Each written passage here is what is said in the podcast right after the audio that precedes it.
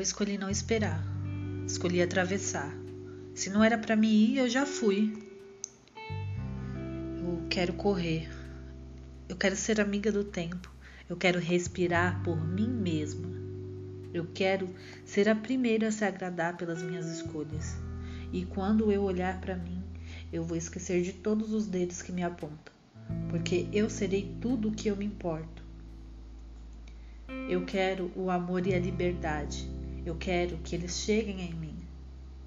E descobri que não há outra maneira senão começando por mim mesma. Coisas que não me servem eu deixo ir.